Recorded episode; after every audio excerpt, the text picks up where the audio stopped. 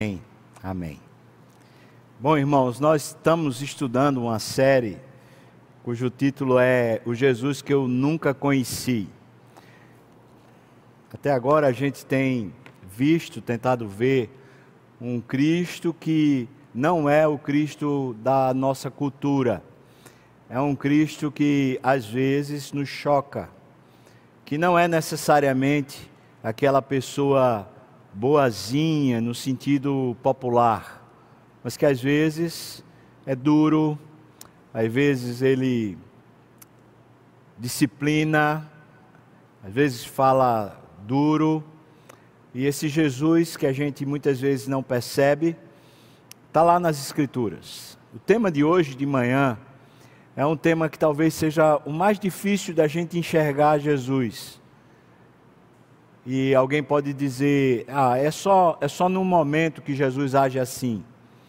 Mas acredito que nesse momento que Jesus age assim, ele revela muito para nós a respeito do nível de tolerância que ele tem. Posso falar para você, sem medo de errar, que Jesus é intolerante a respeito de algumas coisas com as quais nós comumente lidamos.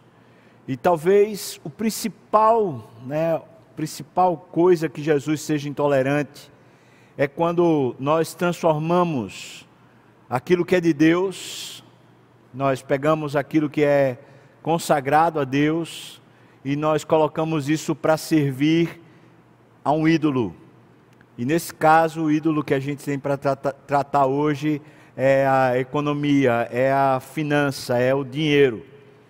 Quando nós pegamos aquilo que é dedicado a Deus e nós usamos isso para esse ídolo chamado Mamon, certamente Deus, na pessoa do seu filho, se revela completamente intolerante. Ele foi assim durante todo o Velho Testamento, quando o povo de Deus começava a adorar Baal por causa do desejo de haver uma colheita mais próspera justamente por causa da questão financeira.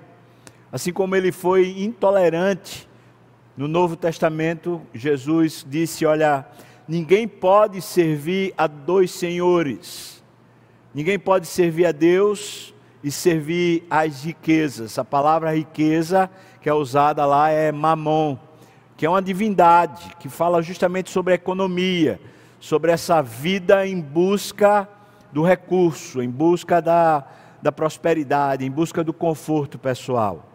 O texto que eu queria que você abrisse sua Bíblia é em João, capítulo 2, onde a gente vai ler Jesus indo logo no começo do seu ministério para o templo de Jerusalém e ele vai purificar o templo. Não sei se você está conseguindo ver, talvez a mídia consiga passar para você, uma figura que tem aqui na tela, uma figura do templo.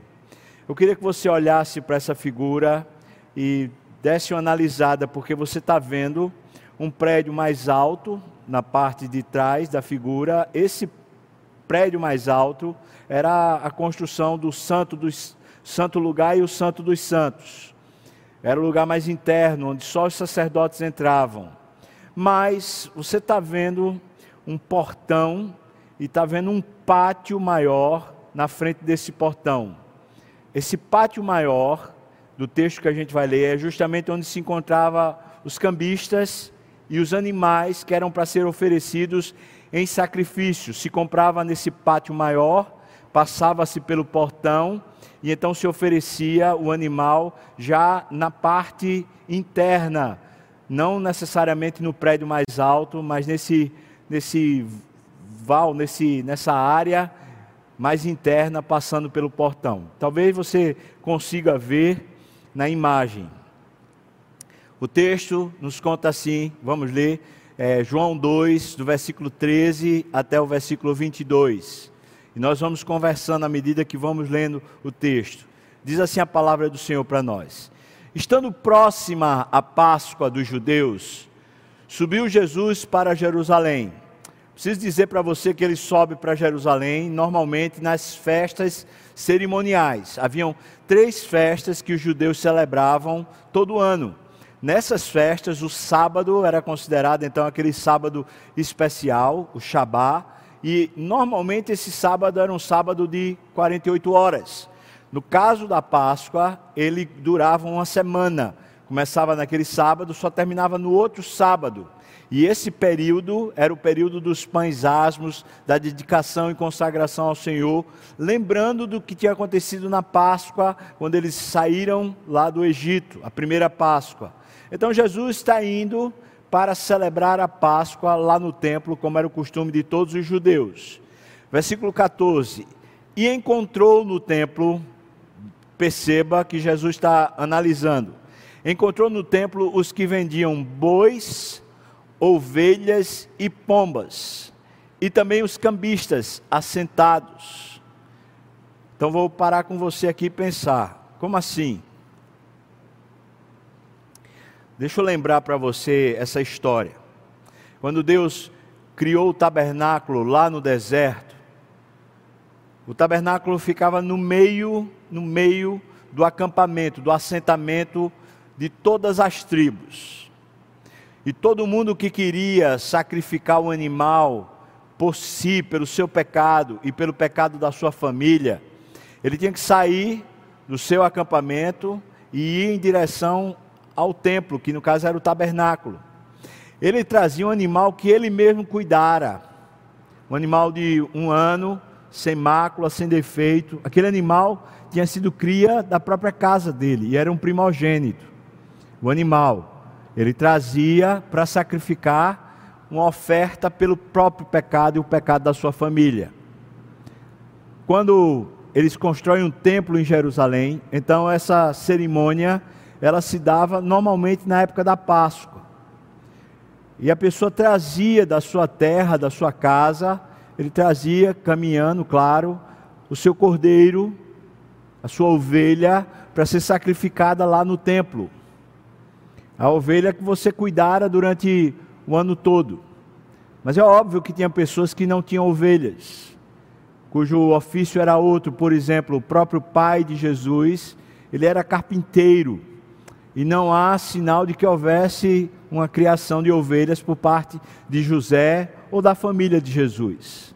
Então, esses que não tinham um, né, um rebanho ou, ou ovelhas próprias, eles compravam.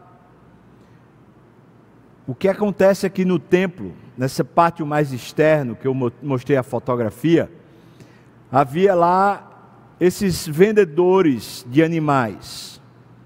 Mas você vê que está aqui também os cambistas. Por que havia cambista aqui? É que os sacerdotes tinham entendido que o dinheiro romano era um dinheiro ímpio e que eles, portanto, precisavam fazer alguma coisa diferente. Eles precisavam criar uma moeda que fosse uma moeda santa, a moeda do templo. Então, quando alguém queria comprar um animal que fosse um animal do templo, ele teria que primeiro converter o seu dinheiro, o dinheiro romano, em um dinheiro do templo, para comprar um animal com o dinheiro do templo. E é óbvio que sempre o dinheiro do templo, a moeda do templo era mais cara do que a moeda romana, sempre era mais valorizada. Não há nenhuma instrução bíblica para isso, de jeito nenhum. Pelo contrário. Então, o que eles estão fazendo é negócio. Eles estão transformando a oferta, o sacrifício, em um negócio. E quem está fazendo isso são os religiosos, que autorizaram a ver cambistas por causa da moeda do templo, e também autorizaram que houvesse esses animais, eram pombas, rolinhas, também havia boi, novilho e também havia os cordeiros, as ovelhas. Todos esses animais ficavam ali no pátio e a pessoa vinha com o seu dinheiro romano, chegava na entrada do templo, então ele pegava e trocava moeda, então ele ia em direção a um desses vendedores de animal, comprava o seu animal e ia sacrificar. Então é precisamente contra estes que Jesus está agora irado. Veja que ele encontrou no templo os que vendiam bois, ovelhas e pombas, e também os cambistas assentados. Versículo 15: E tendo feito um azorrague de cordas, a palavra azorrague significa simplesmente um açoite. E essa palavra vem no grego de açoitar, aquilo que Jesus levou sobre si quando ele foi condenado pelo Pôncio Pilatos aos açoites. Então ele sofreu os açoites, vem dessa palavra azorrague. Então o que tudo indica, Jesus talvez tirou o cinto que ele tinha, ele tirou e aquilo ele transformou numa, num chicote para açoitar um azorrague de cordas. Existia um outro tipo de azorrague, que era o azorrague da punição romana. Esse era um outro tipo. O que Jesus está usando é simplesmente corda, e ele então diz aqui o versículo 15: expulsou todos do templo. Claro que a expressão todos aqui se refere a esse comércio. Então, os que vendiam bois, ovelhas e pombas, os cambistas e os compradores. Não dá a entender aqui diretamente que ele foi até a parte mais interna do templo para expulsar também os sacerdotes, mas ele expulsou todos do templo. Bem como as ovelhas e os bois, ele derramou pelo chão o dinheiro dos cambistas e virou as mesas. Você consegue ver Jesus, esse Jesus que estamos acostumados a, conhecer, da nossa tradição, da nossa cultura, esse homem bom, esse homem que quando uma mulher é pega em adultério, ele vai lá e fala para todos assim: olha, quem não tiver pecado, atire a primeira pedra. Esse homem generoso que olha com amor para aquele jovem rico, esse homem generoso que transforma pães ou multiplica pães para abastecer uma, uma multidão. Você consegue perceber nesse mesmo coração, nessa mesma pessoa generosa, amorosa, carinhosa, atenciosa, de repente parece que está tomado por uma fúria, por uma ira, pega o próprio cinto, transforma isso num chicote e começa a bater nas pessoas com chicote, bater nos animais, expulsando tudo dali daquele lugar. Depois as pessoas começando a sair, ele pega e começa a virar as mesas. Eu não consigo imaginar ele fazendo isso de forma leve. Também não consigo imaginar ele fazendo isso com os olhos ou com um semblante daquele tipo bem carinhoso. Eu só consigo imaginar Jesus aqui com um semblante pesado, de alguém que está irado, de alguém que não quer conversa, de alguém que não tolera essa prática que foi feita aqui. Ele não tolera. Esse Jesus aqui, que está nos evangelhos, nos quatro evangelhos, revelado nos quatro evangelhos, esse Jesus, ele não tolera certas coisas. A gente precisa saber que coisas são essas. Diz aqui o versículo 16: E disse aos que vendiam as pombas: Tirai daqui estas coisas, não façais da casa de meu pai casa de negócio. Então o que é que Jesus não tolera? Você já percebeu? Ele expulsou, se dirigiu ao pessoal que ele expulsou e falou: não façam aquilo que é de Deus, aquilo que foi consagrado a Deus, não transformem isso em negócio. Percebe onde é que está a intolerância de Jesus? Eu me engasguei, irmãos. Você está percebendo onde é que está a intolerância de Jesus? Jesus é intolerante à transformação daquilo que foi consagrado a Ele, daquilo que foi dado a Ele, dado a Deus, transformar isso em objeto de negócio, em serviço para outro Deus. E foi isso que aqueles sacerdotes e aqueles negociantes fizeram.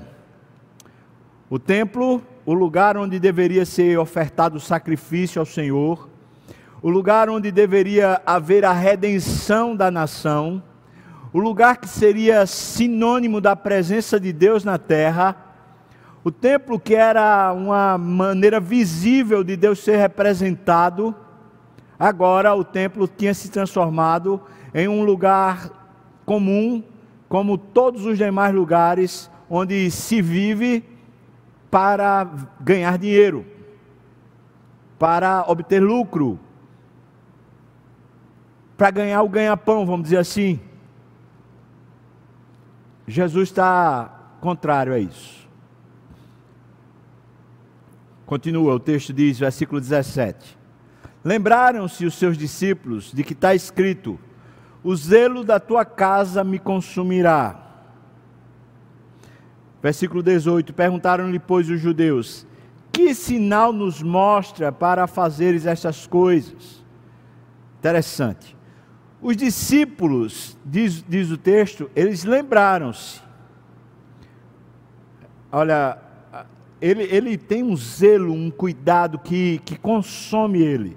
É onde ele é intolerante.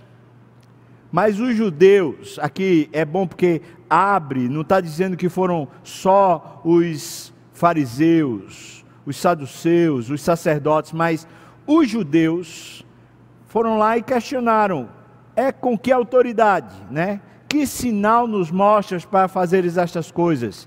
Quando eles estão pedindo um sinal, eles estão pedindo uma referência pessoal. Você precisa entender que sinal não necessariamente é um milagre, mas eles estão pedindo alguma coisa que aponte para ele como sendo tendo credencial para fazer tais, tais coisas. Em outras palavras, eles estão perguntando assim: qual é a autoridade que você tem para agir dessa maneira? Versículo 19: Jesus lhe respondeu: Destruí este santuário e em três dias o reconstruirei. E aqui parece que dá um nó, porque eles replicaram, diz os judeus: em 46 anos foi edificado este santuário, e tu em três dias o levantarás. Ou seja, deu um nó na cabeça deles. Eles perguntaram assim: que sinal é esse? Você vai por acaso destruir esse templo que demorou, diz aqui, né?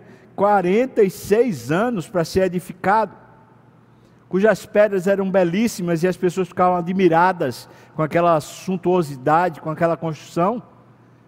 Você vai fazer o quê? Vai começar a quebrar tudo isso aqui, destruir isso aqui? Isso demorou foi 46 anos. Como é que o senhor vai reedificar isso em três dias? Mas veja que o texto diz: ele, porém, se referia ao santuário do seu corpo. Então, o templo era uma referência ao próprio corpo de Cristo. Preste atenção para você não se perder. O templo era uma referência do próprio corpo de Cristo. E aqui é que a gente precisa começar a aprofundar o entendimento desse texto. Jesus não tem zelo necessariamente com pedras, com construções. Não há ciúme de Deus com pedras, com construções. Tanto é assim que ao longo da história do cristianismo nós vemos tantos templos que foram tão bem usados para a glória de Deus, destruídos, quebrados, vendidos, transformados em pub, transformados em, em outros negócios. Não é isso que Deus cuida. O que Deus cuida é daquilo que simboliza a presença dele na terra. E o que simboliza a presença dele na terra não é o templo, a construção física, mas o que simboliza a presença dele na terra é o templo chamado Corpo de Cristo. É isso que simboliza a presença de Deus na terra. Então eu posso dizer que se eu sou templo do Espírito Santo, se Cristo me comprou e o Espírito Santo veio habitar em minha vida, então a referência que Jesus está usando diz respeito a mim, como diz respeito a você, se você foi comprado pelo sangue de Jesus e foi purificado e, portanto, agora é a habitação do Espírito Santo. Jesus certamente, quando tem zelo, quando ele tem intolerância, é quando se pega o templo do Espírito Santo, o templo dedicado a Deus, e se usa para negócios, para ganhar dinheiro, em vez de usá-lo para glorificar a Deus. Quando nós transformamos o templo de Deus, o nosso corpo, transformamos a nossa história em uma grande luta, uma busca pelo pão, pelo sustento, pela manutenção e até pela riqueza. Quando nós pegamos aquilo que é de Deus, foi consagrado para Deus, foi feito por Deus para Deus, e quando nós usamos isso para um outro Deus, que é esse Deus mamon, esse Deus sustento, esse Deus de buscar a própria vida, então Deus é intolerante.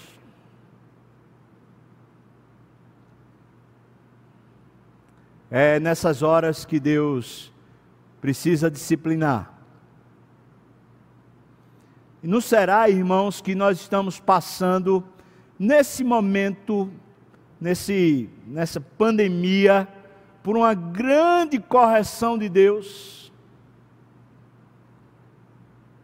Quando nós olhamos para as maiores economias da terra, elas foram muito mais afetadas do que todas as demais economias da terra.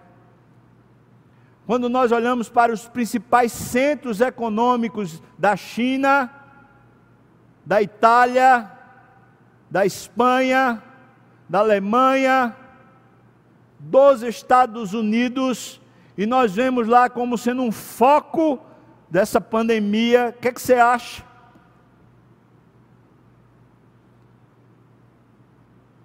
Será que nós, igreja, você que é comprado pelo sangue de Jesus, será que nós, durante a semana toda, não temos corrido atrás do dinheiro. Nós vamos à universidade por causa do dinheiro, não para a glória de Deus. Nós trabalhamos de segunda, sexta, sábado, domingo por causa do dinheiro e não para que Deus seja conhecido. Nós vivemos preocupados e ansiosos por causa do sustento e não pra, pela glória de Deus.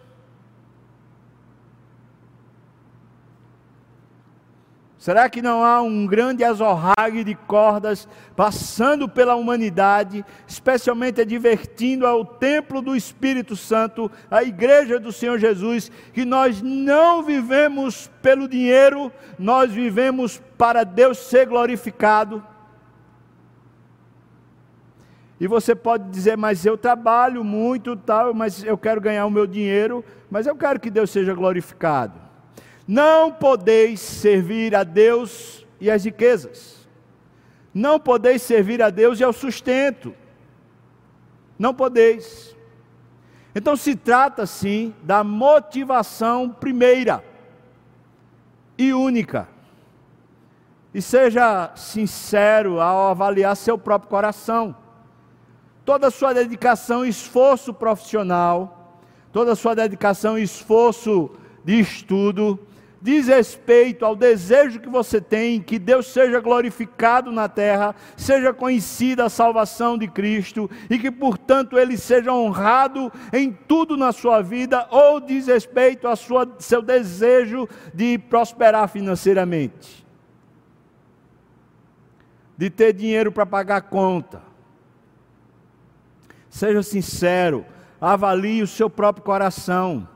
Porque nesse caso a motivação é o que está movendo você, é o motivo que está fazendo você viver. E se o motivo que nos faz viver é outro Deus e não Deus da glória, então certamente a gente precisa passar pelo azorrague, a gente precisa passar pela corda, a gente precisa ser disciplinado. Os judeus pedem um sinal, e o sinal não é dado diretamente à nação de Israel. O sinal é dado para a igreja. é dado para aqueles que são o povo de Deus. Seja os judeus que se converteram por meio do sacrifício de Cristo, ou seja, os gentios que se converteram por meio do sacrifício de Cristo. É por isso que o sinal que ele diz é o sinal da, da salvação dele. Ele diz: o sinal que eu tenho para revelar para vocês é a minha morte e ressurreição. É a aliança que eu faço com a humanidade. É esse o sinal que eu tenho para mostrar, para dizer que eu não vou tolerar, eu não tolero o uso inadequado do meu templo.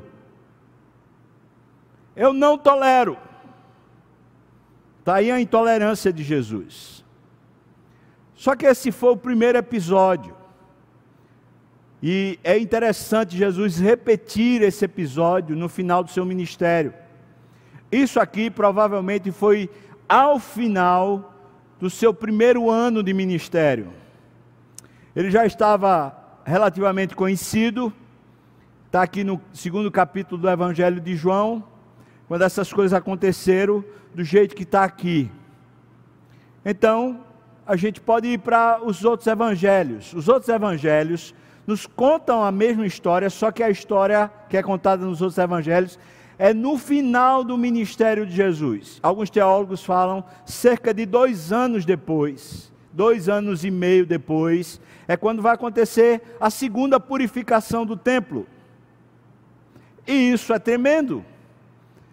Porque Jesus está começando o ministério, trazendo esse sinal e falando: olha, é propriedade exclusiva de Deus, povo de Deus é propriedade exclusiva dele e não pode servir a outro Deus. E quando ele está finalizando o ministério, ele volta ao mesmo assunto. Veja o que diz, então, Lucas e Mateus contam mais ou menos a mesma história em Lucas 19, 45, 46, Mateus 21, 12 13.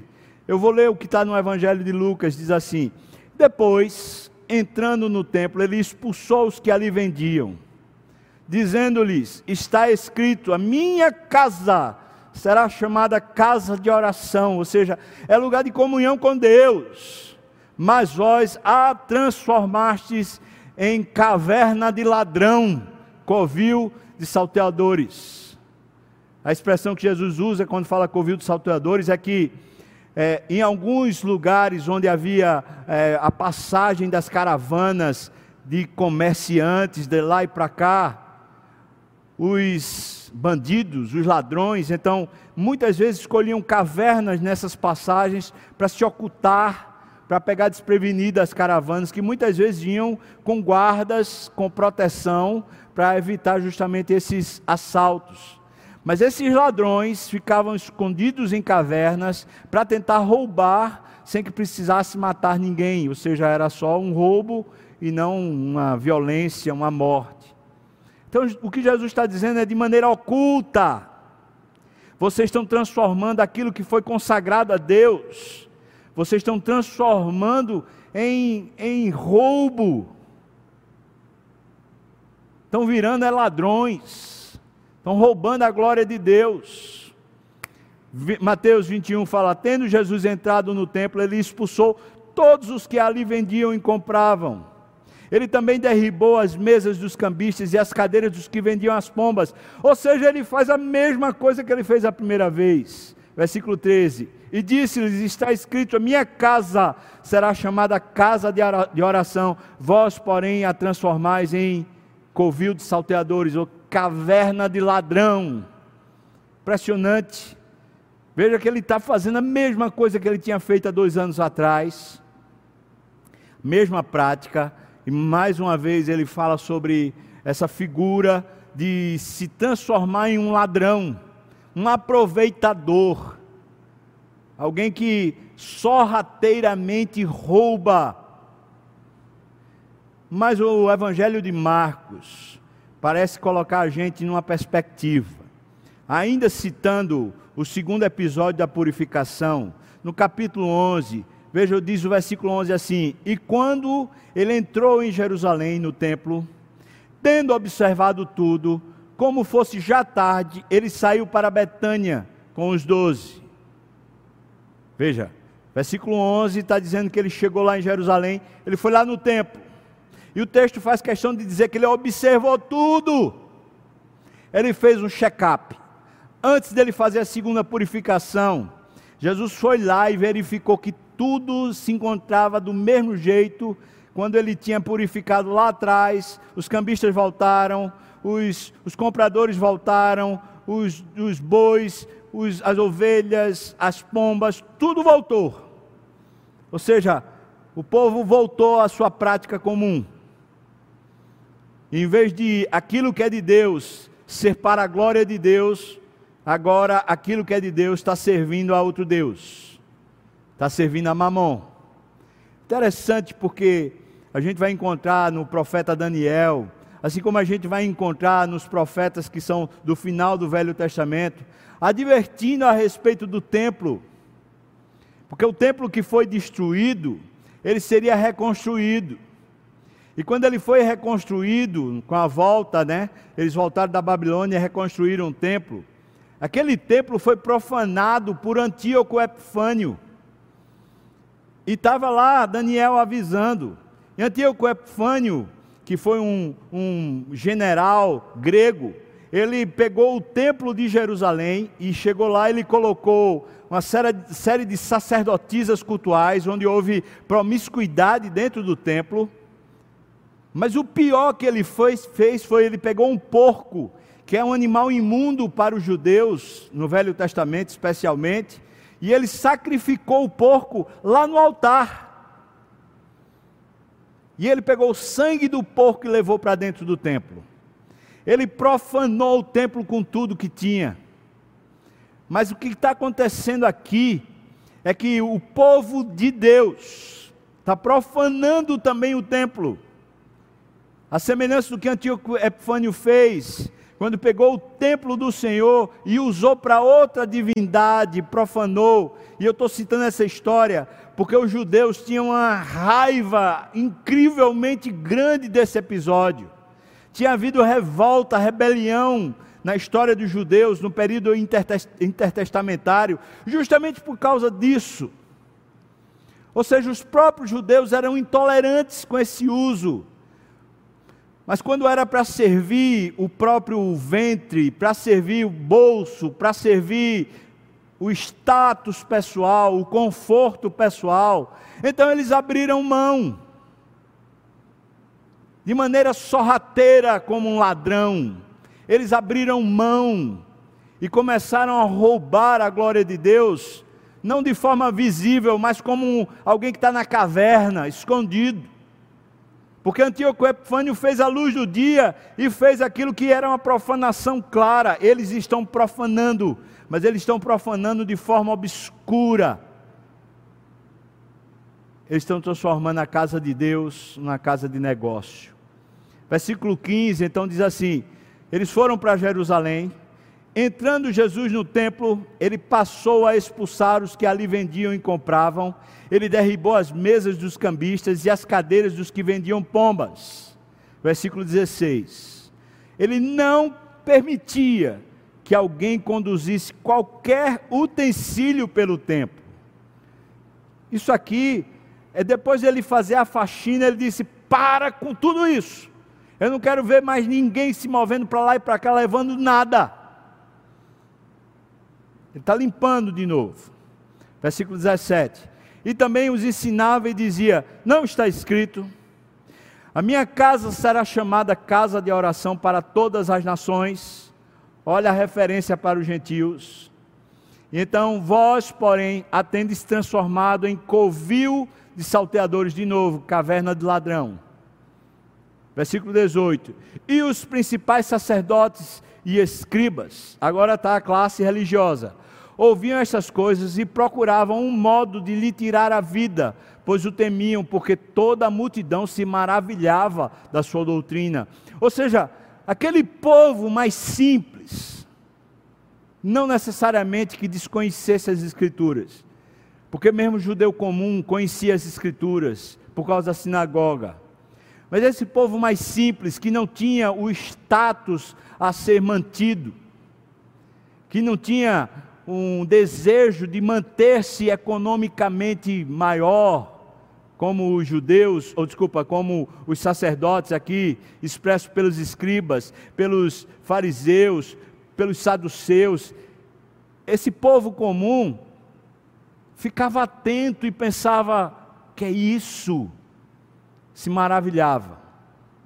Mas a, os sacerdotes, os escribas, os fariseus, os saduceus e os escribas, como é que a gente se livra dele? Isso me remonta a uma história especial na, na, na história da igreja. Quando Jonathan Edwards, que foi usado por Deus para um grande avivamento nos Estados Unidos, enquanto ele pregava sobre a observação de uma vida para a glória de Deus, não uma vida para ganhar dinheiro, não uma vida a serviço do mercado, mas uma vida a serviço da glória de Deus.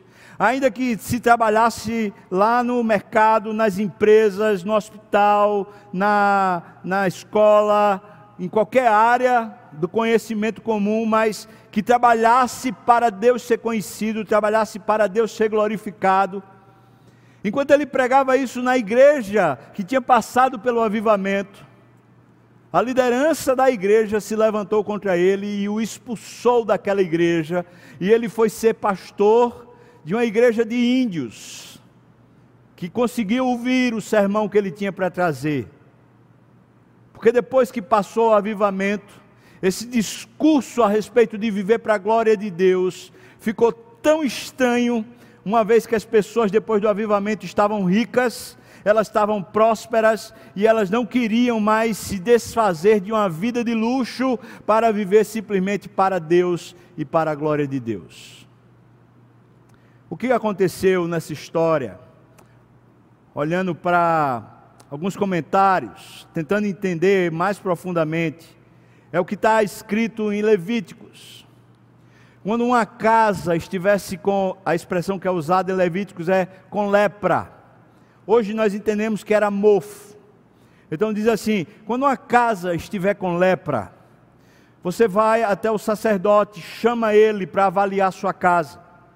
O sacerdote entra na sua casa e avalia qual é o tipo do mofo se é aquele mofo mais claro, se é um mofo mais escuro. E aí ele, ao avaliar, ele manda que a família saia daquela casa. Por sete dias a casa fica trancada. E se espera que o mofo saia. Mas se depois de sete dias, quando abrisse a casa, o sacerdote entrasse e a casa estivesse ainda pior, com aquele mau cheiro do mofo, e ela tomada ainda de mais mofo nas suas paredes. Então essa casa era sentenciada à destruição. Aquela parede e todos os utensílios daquele móvel, daquela área, precisava ser derrubado, queimado fora do arraial. Porque aquilo era sinal de que aquilo ali não glorificava a Deus. Era sinal de impureza. Mas quem avaliava era o sacerdote. Mas se uma casa, uma vez avaliada e tomada as devidas providências para que o, o mofo fosse retirado, depois de sete dias, se o sacerdote chegasse lá e a casa estivesse livre do mofo, então aquela casa era santificada ao Senhor, como deveria sempre ter sido, e ela voltava à vida comum. Então eu achei interessante a ideia de que de repente Jesus, no começo do seu ministério, como sacerdote que era, ele foi avaliar a casa. E quando ele avaliou a casa, ele viu foi lepra, porque a lepra é sinal de impureza no Velho Testamento. O que ele viu foi o mofo. O que ele viu foi aquilo que não era condizente com a natureza da igreja, com a natureza dos salvos. Uma vida para outro Deus. Então ele foi lá e limpou e disse: Eu vou esperar para ver se esse negócio melhora, como o sacerdote fazia. Interessante que aqui em Marcos cita isso, porque ele foi lá e verificou tudo, e o que ele viu foi que tinha voltado a lepra, do mesmo jeito. Então ele vai lá e limpa a lepra toda. E como está escrito lá no Evangelho de João, ele anuncia que aquela parede toda será derrubada. E de fato, depois esse templo foi destruído, foi todo queimado e não ficou pedras sobre pedras. O fato é que, mesmo depois disso, os próprios discípulos chegaram para Jesus e falaram: Que pedras, que beleza. E então Jesus anuncia para eles: Não ficará pedra sobre pedra desse templo. Ou seja, pode ter certeza, meu irmão, minha irmã, que Jesus não tolera essa vida dupla.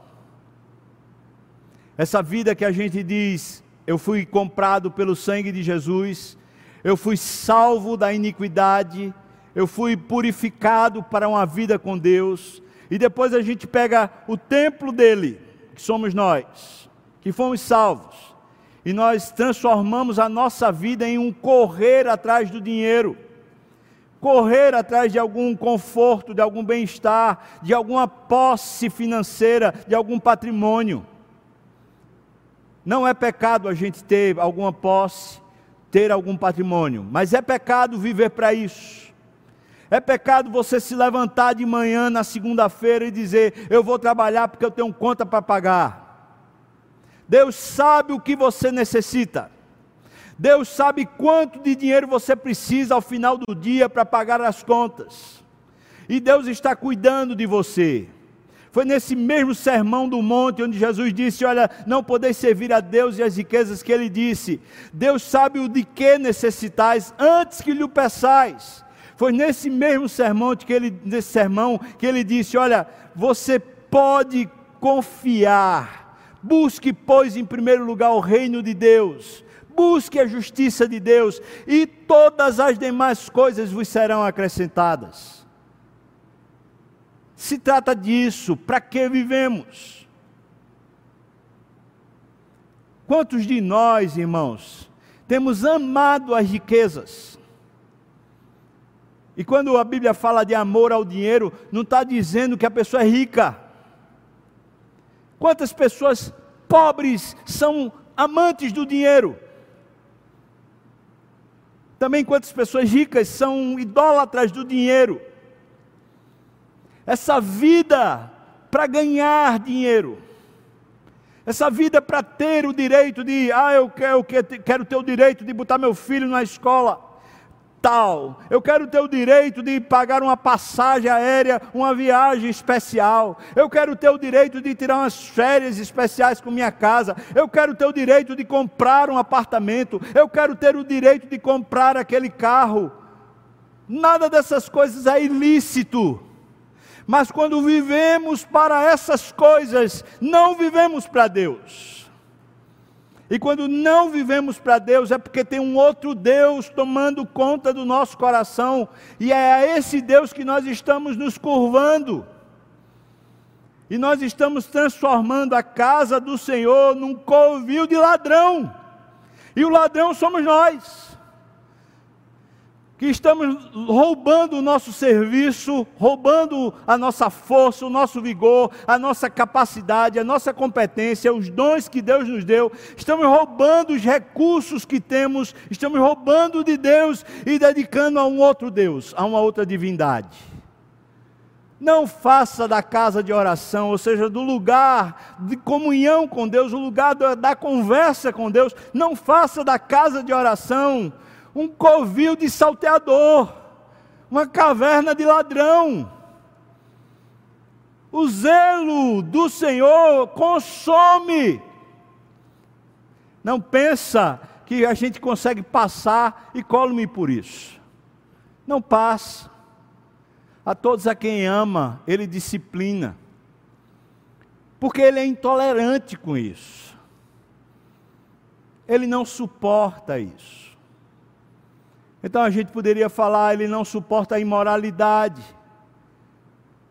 Mas eu posso dizer para você que o que ele não suporta de verdade é quando a gente transforma aquilo que é a imagem de Deus, eu e você, a imagem de Deus, o prédio de Deus, o templo de Deus, somos eu e você, quando a gente transforma isso em objeto de idolatria.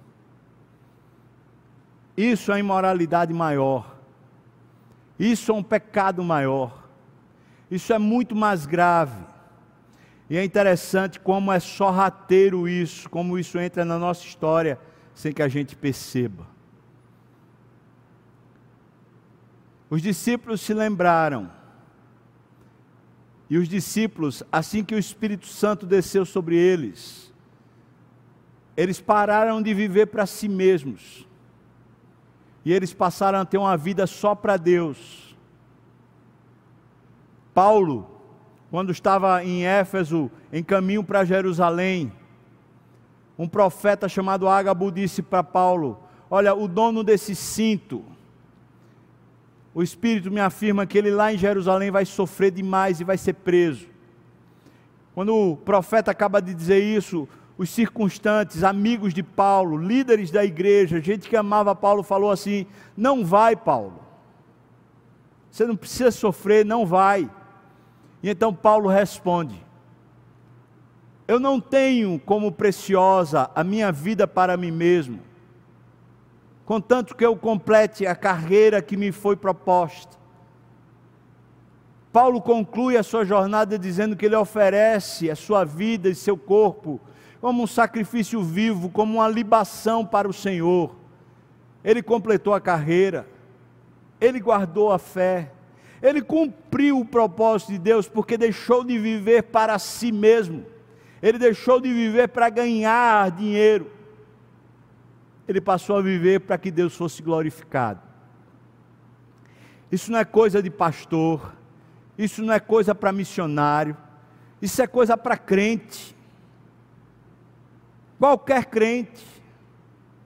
Se você é de alguma área profissional, essa profissão é um ministério que Deus lhe entregou para você servi-lo. Vá lá e abençoe a terra, sendo sal da terra e luz do mundo. Se Deus colocou você em qualquer encargo, em qualquer competência nessa terra, é porque Ele quer ser visto através de você. E pode ter certeza, irmão, que a provisão vem do Senhor, o sustento vem do Senhor. A Bíblia diz que Ele é galardoador daqueles que o buscam. Ele disse que não faltará nenhum bem aos que vivem corretamente. Ele disse que é o sustentador e galardoador daqueles que o amam.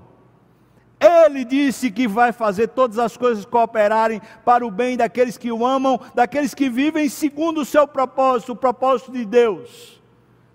A Bíblia está repleta de textos contando para mim e para você que nós podemos, como cristãos, viver para Deus ser glorificado e não viver para ganhar qualquer recurso que seja. Esse é um ponto de conversão. É quando a casa do Senhor é a casa de oração e não a casa de comércio, a casa do ladrão. Eu pergunto para você, a sua história, se fosse contada hoje diante dos céus, se Deus passasse um vídeo hoje diante de todos os anjos que estão no céu, não apenas contando o que você faz, mas contando as motivações do seu coração. Por que você estudou tanto? Por que você trabalha tanto? As motivações. Se Deus passasse um vídeo hoje, você ficaria envergonhado? Ou se veria no céu a motivação do seu coração dizendo: Eu me esforço, eu me dedico, eu estudo cada vez mais, eu me preparo cada vez mais, eu labuto, eu, eu me dedico cada vez mais para que Deus seja honrado na minha vida. Será que era isso que ia aparecer nesse vídeo lá no céu? Pois eu digo para você que haverá um tribunal onde as nossas obras serão de alguma maneira passadas pelo fogo. E tudo aquilo que não foi passado para a glória de Deus, não foi vivido para a glória de Deus, vai ser consumido e não vai restar absolutamente nada. Nós não vamos levar apartamento, nós não vamos levar carro, nós não vamos levar poupança nem dinheiro, nós vamos levar as nossas obras, nós vamos levar as nossas motivações para o céu. e elas vão passar por uma esteira de fogo.